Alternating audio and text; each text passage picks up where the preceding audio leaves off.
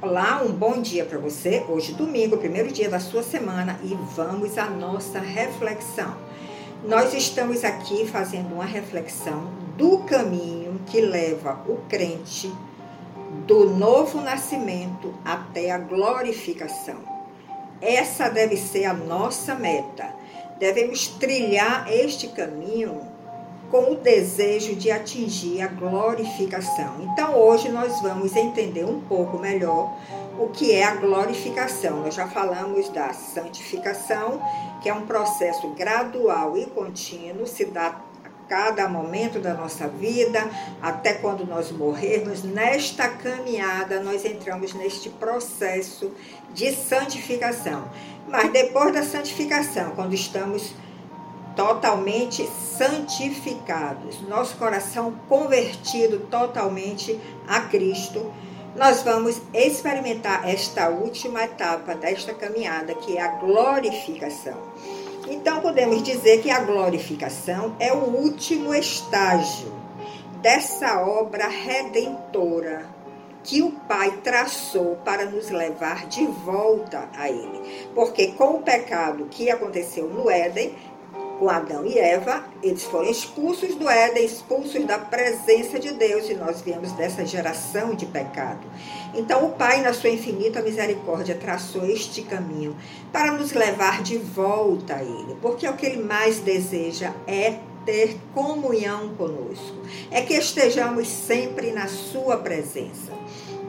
Então, esta última etapa, que é a glorificação, ela acontecerá, segundo versículos das Escrituras, na ocasião do retorno de Cristo. Cristo veio a primeira vez, a primeira vinda de Cristo, nós conhecemos através dos evangelhos e está sempre foi sempre profetizada a sua segunda vinda. Nessa segunda vinda de Cristo, nós que somos salvos, que aceitamos a Cristo como nosso Salvador e Redentor, que estamos nessa caminhada da santificação, vamos experimentar a glorificação. Então, a doutrina da glorificação indica que Cristo não redimiu apenas a nossa alma, o nosso espírito, mas também o nosso corpo. É o complemento desta obra da redenção, onde os nossos corpos serão glorificados. O que é que significa isso?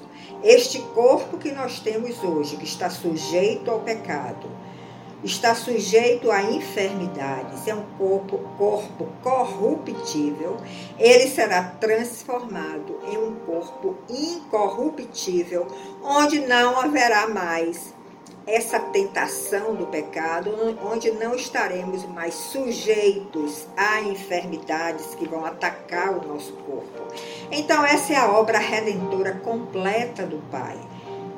Que os nossos corpos sejam glorificados, sejam redimidos e transformados com essa segunda vinda de Cristo.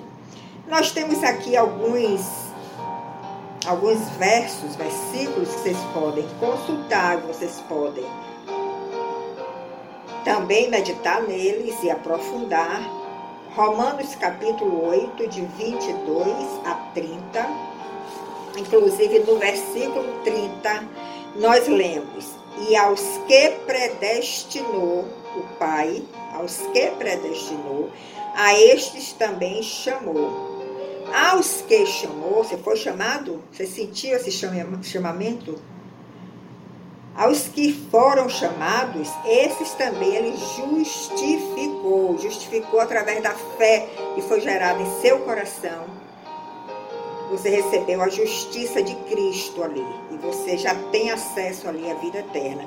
Mas você precisa começar esse processo de santificação para que, segundo o verso 30 do capítulo 8 de Romanos, ele diz: E aos que justificou, também glorificou.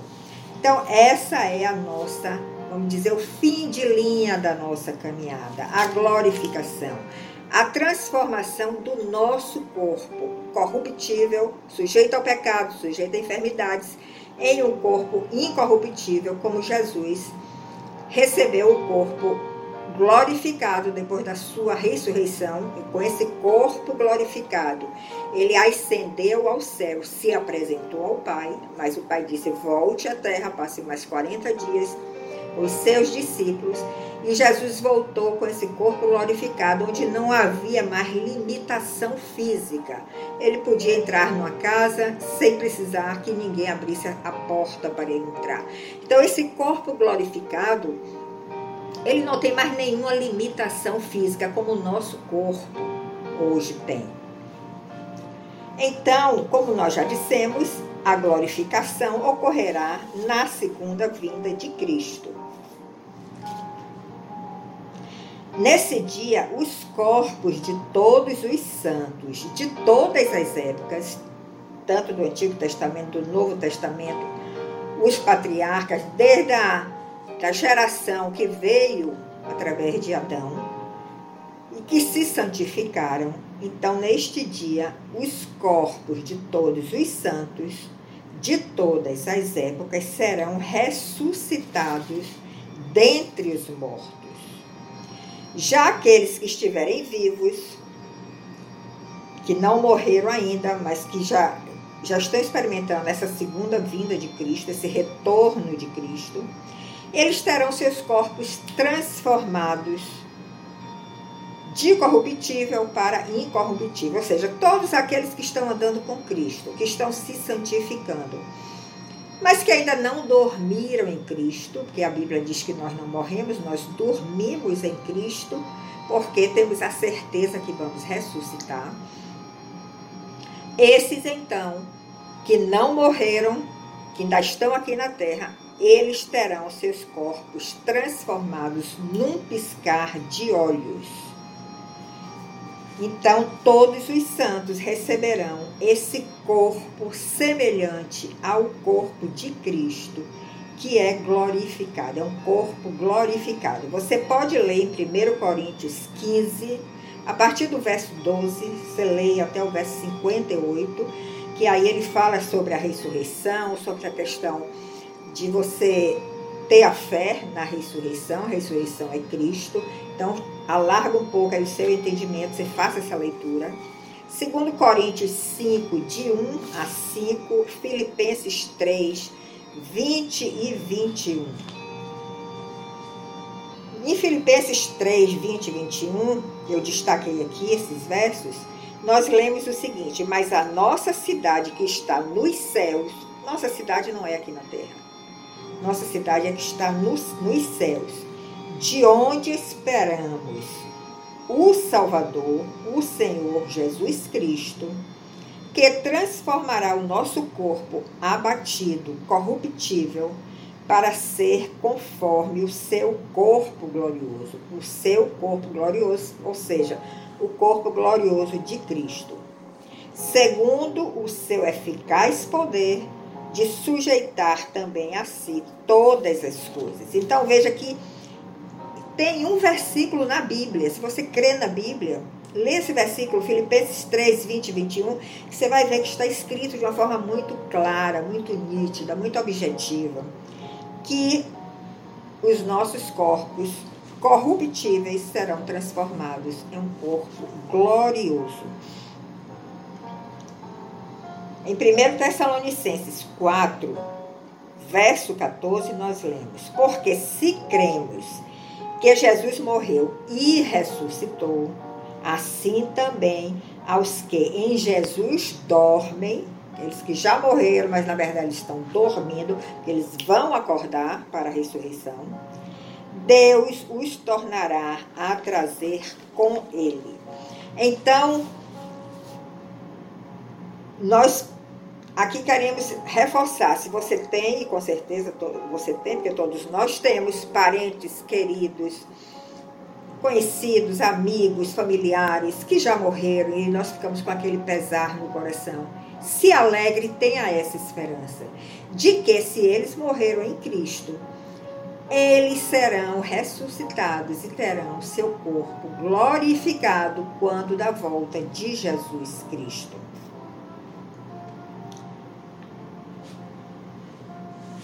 Então, a glorificação é a etapa final da nossa salvação.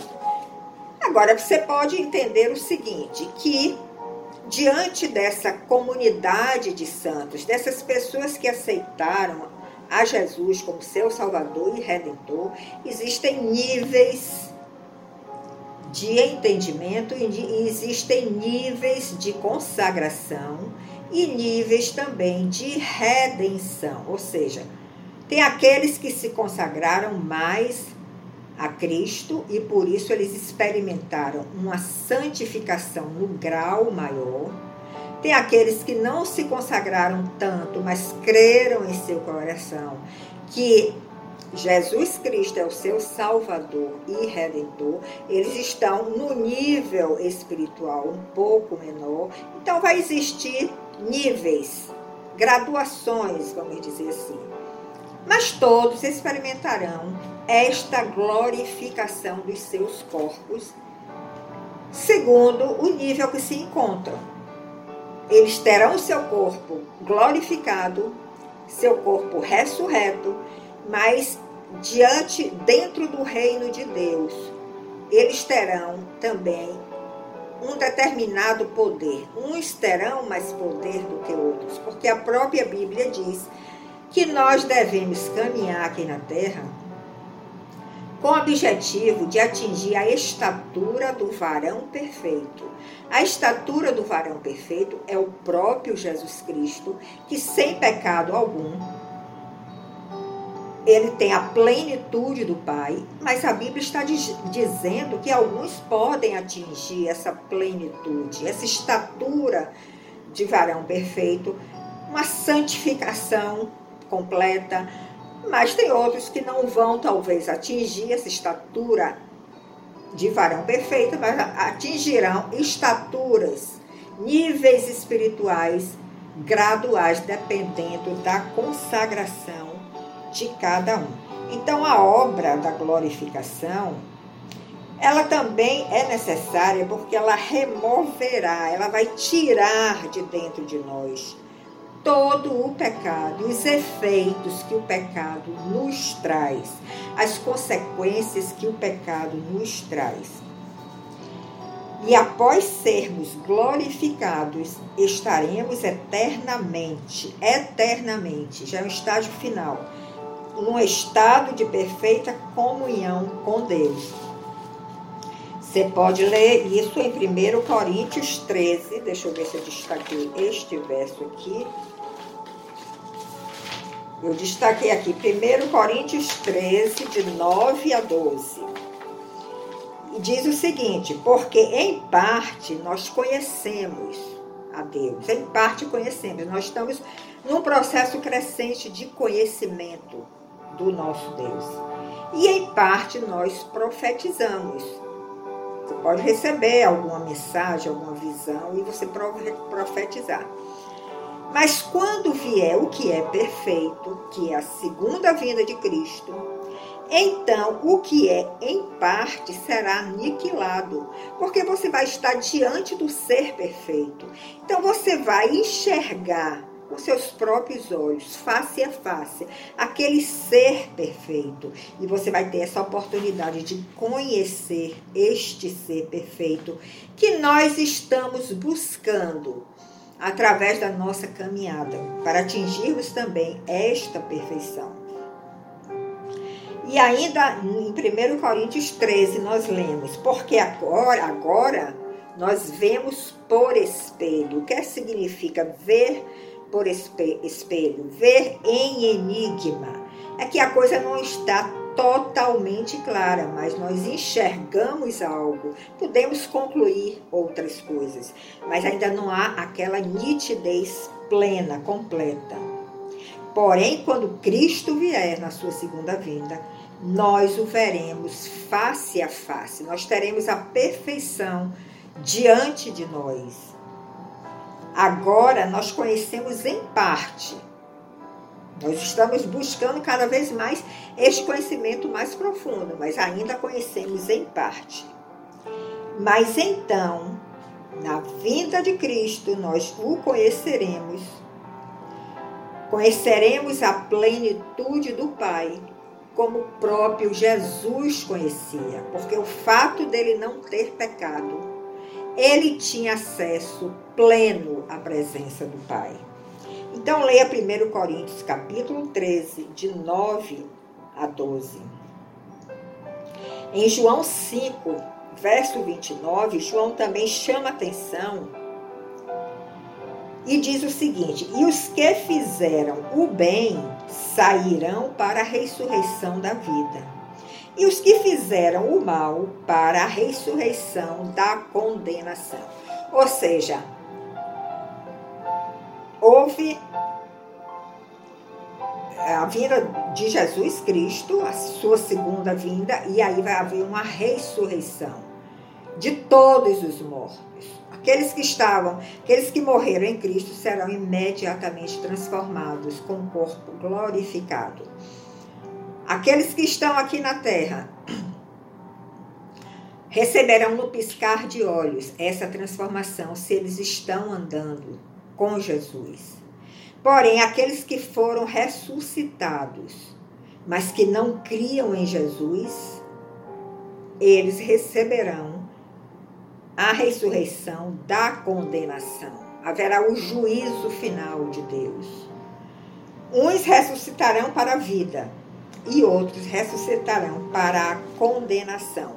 Serão lançados no lago de fogo e não haverá mais oportunidade para eles. Eles viverão realmente nessa condenação eterna.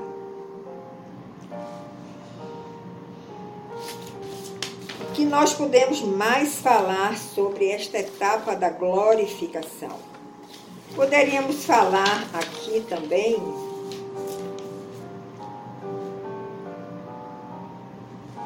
que existe a questão do milênio, mas esse é um assunto onde há muita polêmica entre os evangélicos, entre os teólogos, não, não há um senso comum se o milênio vai acontecer fisicamente aqui na Terra, se o milênio vai acontecer espiritualmente no céu.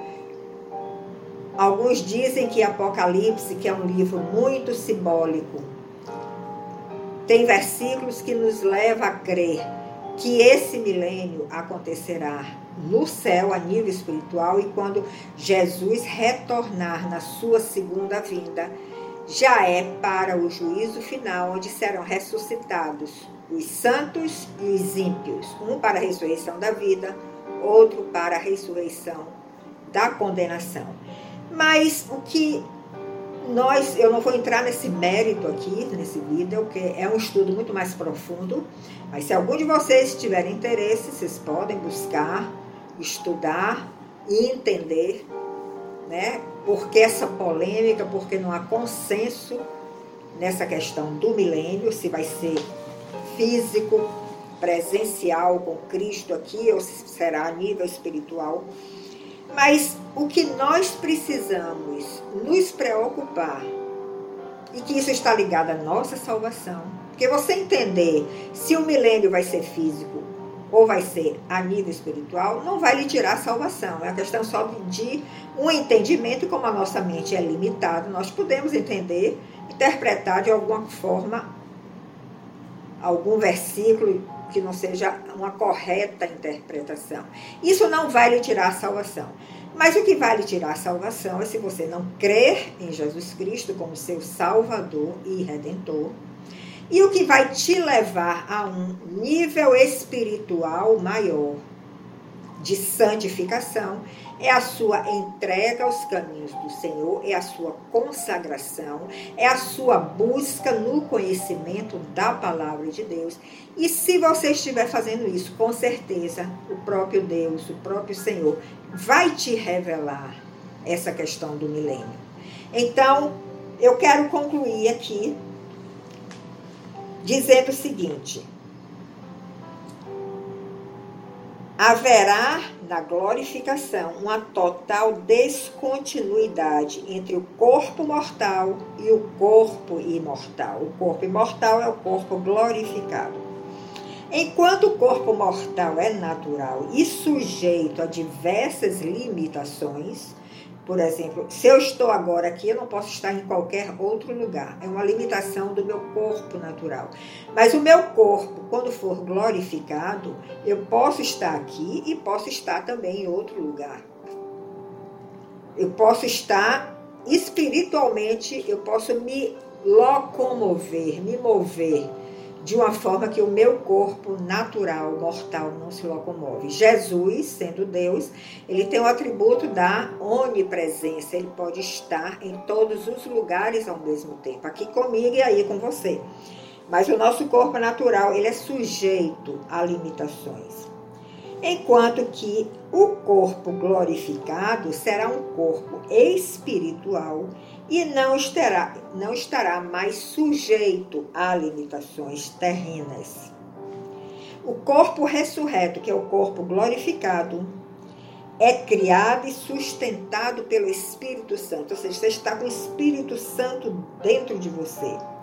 Diferentemente do corpo natural, que é corruptível, e o corpo da glorificação será eterno e incorruptível.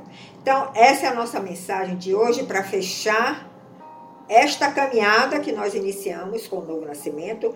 Todos os vídeos estão no YouTube, Vera Reflexões, Espaço Reflexões. Você pode ouvir mais uma vez sequencialmente para você entender este caminho e você almejar e perseguir a glorificação, que é a última etapa da obra redentora do Senhor para nossas vidas.